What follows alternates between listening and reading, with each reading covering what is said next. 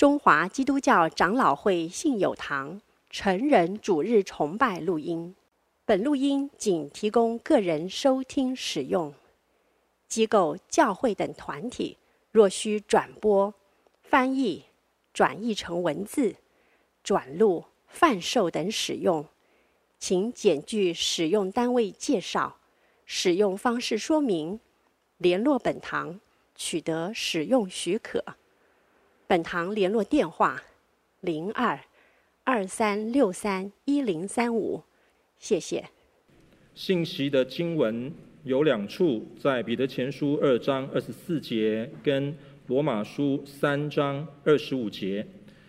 彼得前书二章二十四节，我们同声来读：其他被挂在木头上，亲身担当了我们的罪。使我们既然在罪上死，就得以在义上活。因他受的鞭伤，你们便得了医治。罗马书三章二十五节，其神设立耶稣作挽回祭，是凭着耶稣的血，借着人的信，要显明神的义，因为他用忍耐的心宽容人先时所犯的罪。请沈牧师，道成了肉身，指着基督耶稣的降生，这是一个极大的奥秘。十字架的救赎，指着基督耶稣的受死，也是一个极大的奥秘。对人们而言，特别是对。耶稣被钉十字架，当时代的人而说，这是太不容易理解的。唯有神的圣灵的启示和感动，叫我们可以明白过来，这爱是何等的爱！上帝爱世人，是他的独生子给我们，为爱，他降生在马槽里，为爱。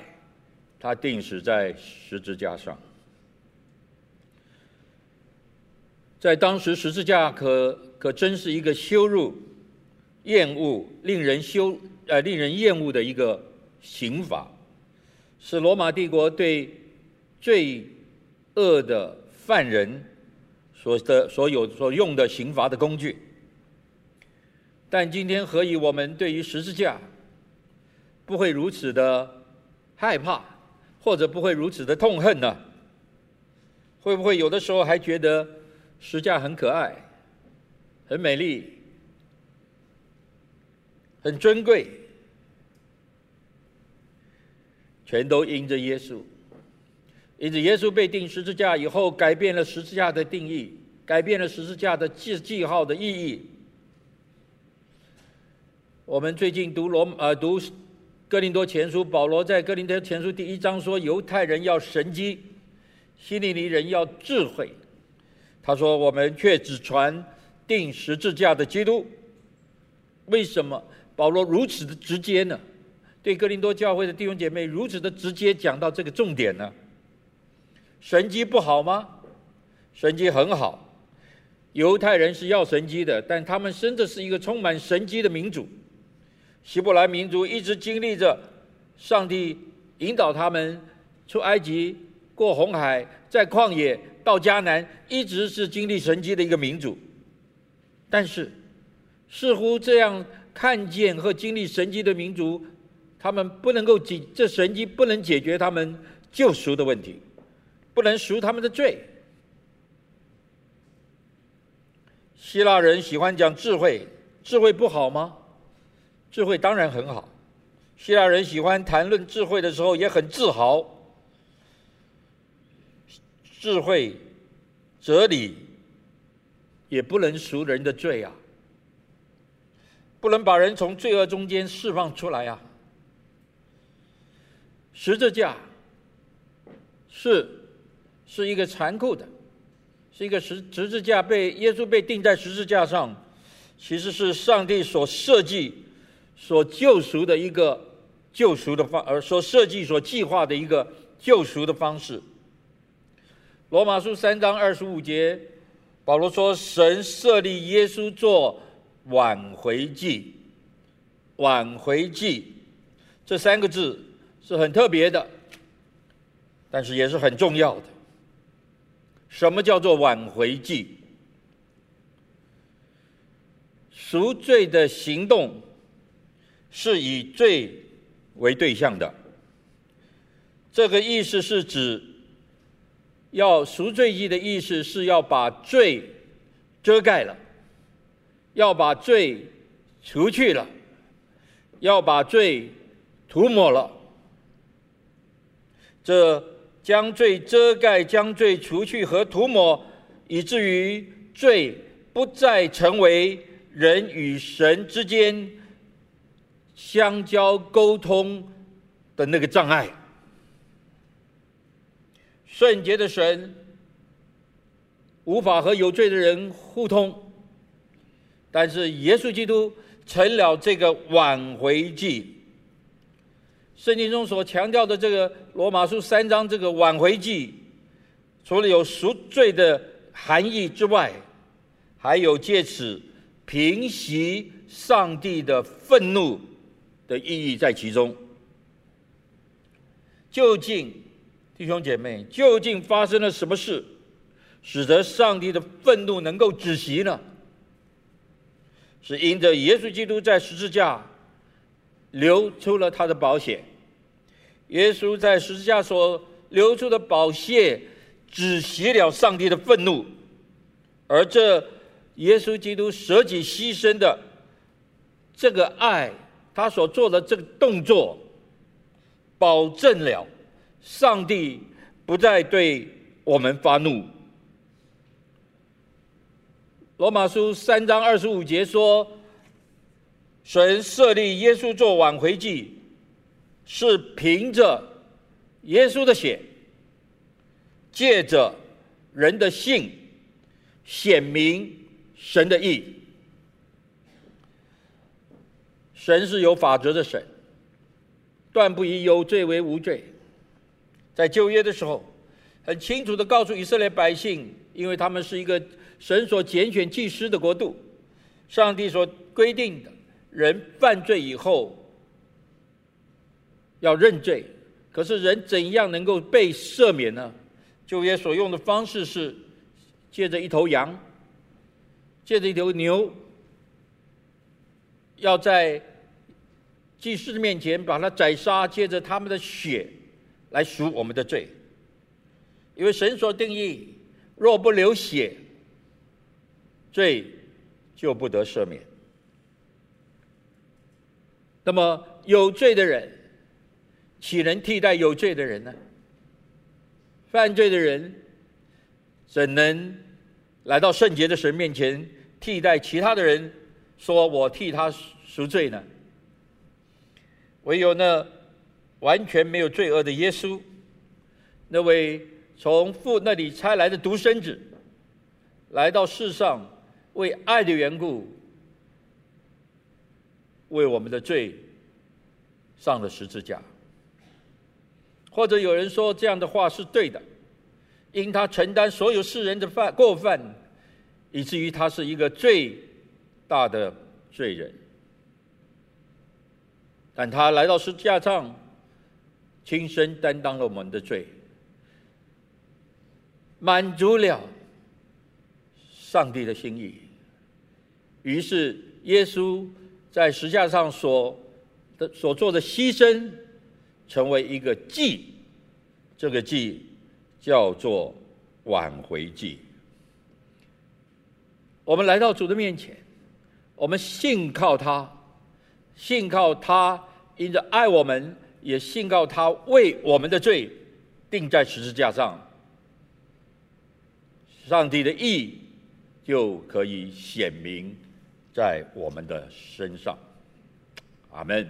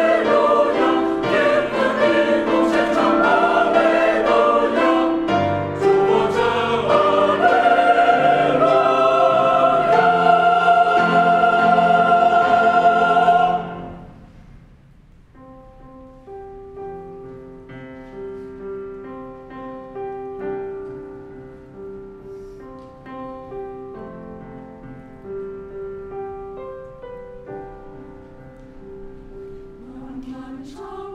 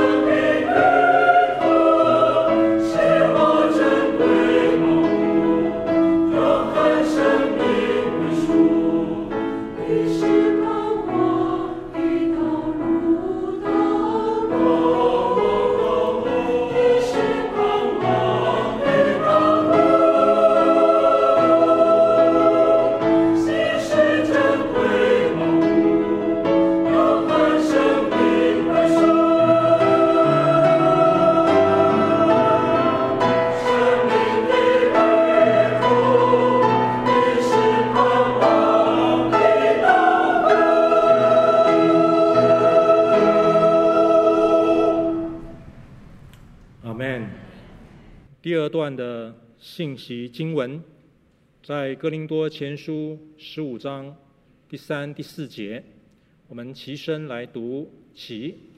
我当日所领受又传给你们的，第一就是基督照圣经所说，为我们的罪死了，而且埋葬了，又照圣经所说，第三天复活了。请什么事？圣经上很清楚地告诉我们，耶稣基督从死里复活，成了睡了的人出熟的果子。基督的复活成了睡人之呃睡了的人出熟的果子。那我们知道这件事情的话，确认确信这件事情的话，就是有一天我们会与基督一同复活。基督的复活的。复活不等同于拉撒路从死里复活的复活。我们都知道，在约翰福音里面记载，主耶稣使那病重的拉撒路从死里复活。但是我们也都知道，拉撒路复活以后的日子里面，他又死了，又死了。拉撒路的复活。是让我们认识我们的主耶稣基督在地上的时候，他不但有赦罪的权柄，他也有掌管人生死生命的权柄。复活的真理是第一，胜过死亡，胜过那黑暗的权势，胜过那罪恶的辖制。复活超越时空。复活进入永生，复活承受上帝的国。保罗在哥林多前书第十五章，在后面有一整段的经文里面，特别提醒哥林多教会的弟兄姐妹说：你们要留意，留意，我们不是，啊，我们是都要，我们都是要改变。他说：我们都是要改变。当号筒吹响的时候，我们都要改变，朽坏的要变成不朽坏的。弟兄姐妹，这是一个何等大的应许，也是何等令人兴奋的盼望。圣经上在罗马呃，在哥林多书信里面一直告诉我们，有一天我们会复活，我们会按着神所赐给我们的样子以及我们的形象复活。只是到复活的时候，我们不再是这肉身的身体，我们乃是有神所为我们预备那属灵的身体。肉体不能承受神的国，但是神灵体可以进到神的国里，而那个灵体它是有形象的，所以到神的国那里的时候，我们还是会认识这是某某人。你会认识你的家人，如果在在神的国里，你会认识，很奇妙的。但是那个灵体。是怎样的一个灵体呢？稍微可以理解，主耶稣从死里复活以后，向门徒显现的时候，因为门徒害怕犹太人，门都关了。圣经上说，耶稣来进到他们的中间，意思是说，主耶稣不是从门进来的。主耶稣进到他们的中间，他们要摸主耶稣的时候，主耶稣说：“你们现在不能摸我，我还没有去见我的父。”耶稣是带着一个灵体。向他们显现，我们都要改变这个肉身的身体，在这个世上会过去，但是那灵的身体是直到永远。圣经上特别的形容，他说：“那属灵的身体不是暂时的，乃是永远的；那复活是不是暂时的，乃是永远的。”圣经的形容，保罗的形容是：那身体那不不是帐篷，乃是房屋。帐篷是临时的，房屋是永远的。主为信靠他的人、跟随他的人，为我们预备这样的身体。这身体是复活的身体，会像主复活的身体一样。这是我们的盼望，而在这盼望里面。按着神所赐给我们的宝贵的应许说，我们要得着永生。弟兄姐妹，主活着，他从死里复活是出熟的果子。我们跟随他的脚步，我们信靠他，因他活着，我们可以面对明天。阿门。我们在诗班的带领下。一同来唱，因他活着。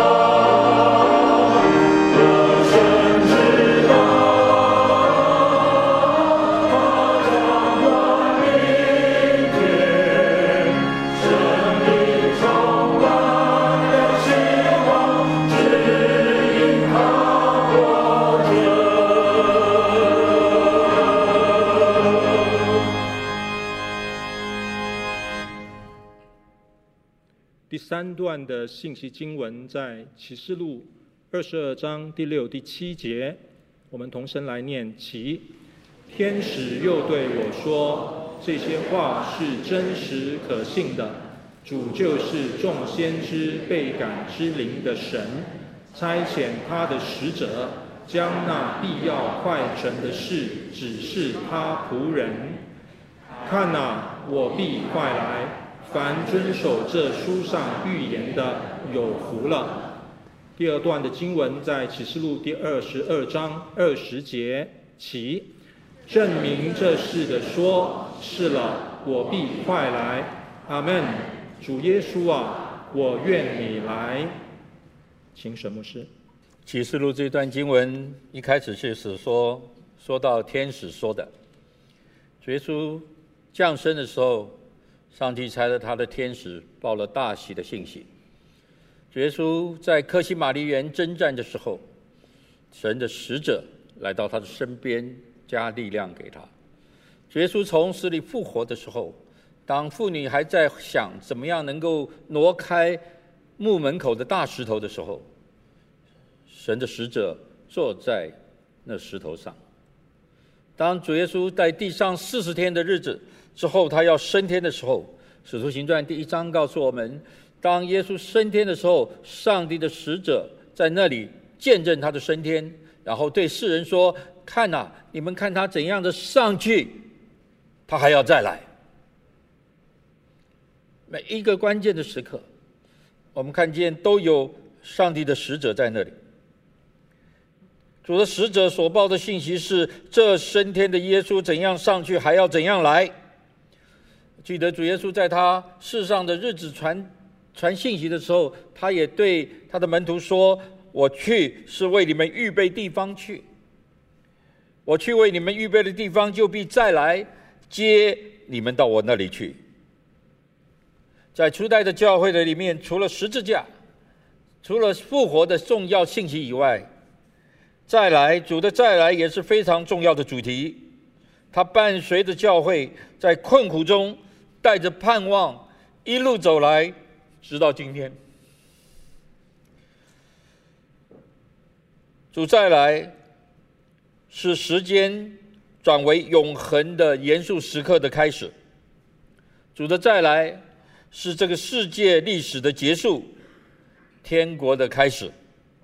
圣经上启示我们，确实主会再来，但是没有人知道那主再来的确切时刻。主不要我们知道那个时刻一定有上帝的心意，但是要让我们知道这幕后的世界尽了。门徒也知道这些事，所以在马太福音二十四章的时候，他们就问主耶稣说：“幕后会怎样？有什么征兆没有？”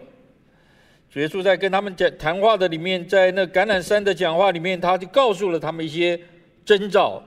而这些征兆，今天我们回头看的时候，真的发现这日子不远了，主再来的日子不远了。这征兆包括多有饥荒和地震，我想我们的感觉是越来越强烈，越来越强烈。大概每个礼拜我们都可以从媒体中间看见或听到有大地震，不是小地震的。不是那个两三级摇一摇的，都是那很严重的大地震。主说挪亚的日子怎样，人子再来的时候也是那样。挪亚的日子表明两件事情：第一，就是人聚集，在挪亚之前，人是散居的；挪亚开始有城市，有聚集。今天的世界的。城市化是一个趋势。挪亚的日子的另外一个记号是罪恶满盈。人不是不认识、不知道不不是不知道有神，而是抵挡神。罪恶满盈。这征兆除了地震、饥荒、挪亚的日子、城市化或者罪恶满盈。有一个很重要的，主耶稣自己讲的：当无花果树开发嫩长叶的时候，你们就知道人子要来了。所以，所有的圣经学者似乎都同意这无花果树发嫩长叶的这一个比喻，或者是指着以色列的复国来讲的。二十世纪的初期，没有人相信以色列会成为一个独立的国家，他们被抛弃，被散居在全世界的各地。但是很奇妙。当神说日子到了的时候，这个国家就设立了。一九四八年的五月十四号，以色列在巴勒斯坦就成立了。虽然面对了许多的艰难、困苦、战争，但是他们却是成立一个国家。他们开始归回，这是很奇妙的一件事。这征兆还有另外一个重要的事。还在还在进行中的，就是这福音要转传遍天下，然后末期就来到了。福音从耶路撒冷开始，到了犹太全地，到了撒玛利亚。这福音传到小亚细亚，到了欧洲，到了英伦，到了美洲，到了亚洲，到了各地。今天福音传在各个不同的角落。我们觉得很奇妙，圣经的翻译，今天有三千多种的文字。今天的媒体，今天的网络，把福音带到无远弗届的地方，这是一个征兆。主来的日子近了，亲爱的弟兄姐妹，盼望。是上帝赐给我们一项极大的恩惠，在信心里面，在爱心里面，在教会里面，我们等候主的带再来，我们彼此鼓励，这是一个极大极美的一件事。但是，所有亲爱的同工弟兄姐妹们，圣经提醒我们，在这盼望中间。我们要预备，预备主的再来。怎么预备呢？什么时候预备呢？随刻都预备，而预备的关键和重点就是一个，就是一个。这是主耶稣用十个童女所做的比喻，所提醒和告诉我们的，就是警醒。各位亲爱的弟兄姐妹，警醒，让我们的灵里是透亮的，让我们的灵里是活泼的，让我们的灵里是有感的，让我们的灵里是仰望的。不要害怕主的再来。有很多人说：“哦，主啊，我还没预备好。”警醒，愿主的话。愿主的再来成为我们的盼望，也是我们一起来等候的。阿门。我们在诗班的带领下，一同来唱：我愿你来。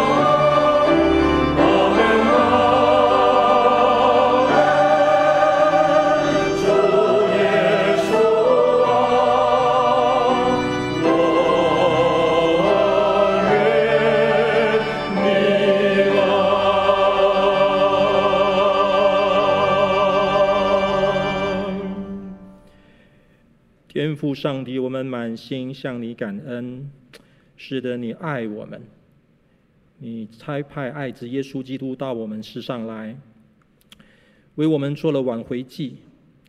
主啊，你的死是如此的珍贵，你的复活又是如此的荣耀。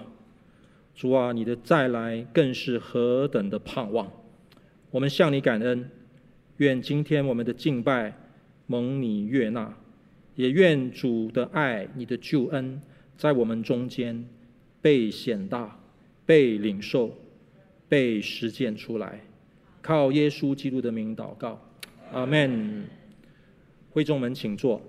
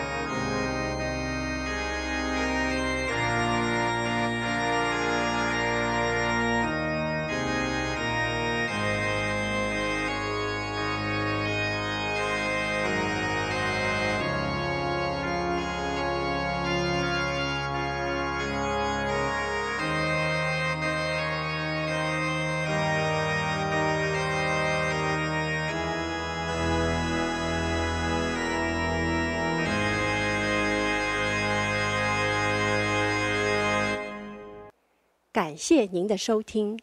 若需进一步详细资讯，请上本堂网站：www 点 hfpchurch 点 org 点 tw。本堂地址：台北市罗斯福路三段两百六十九巷五号。谢谢。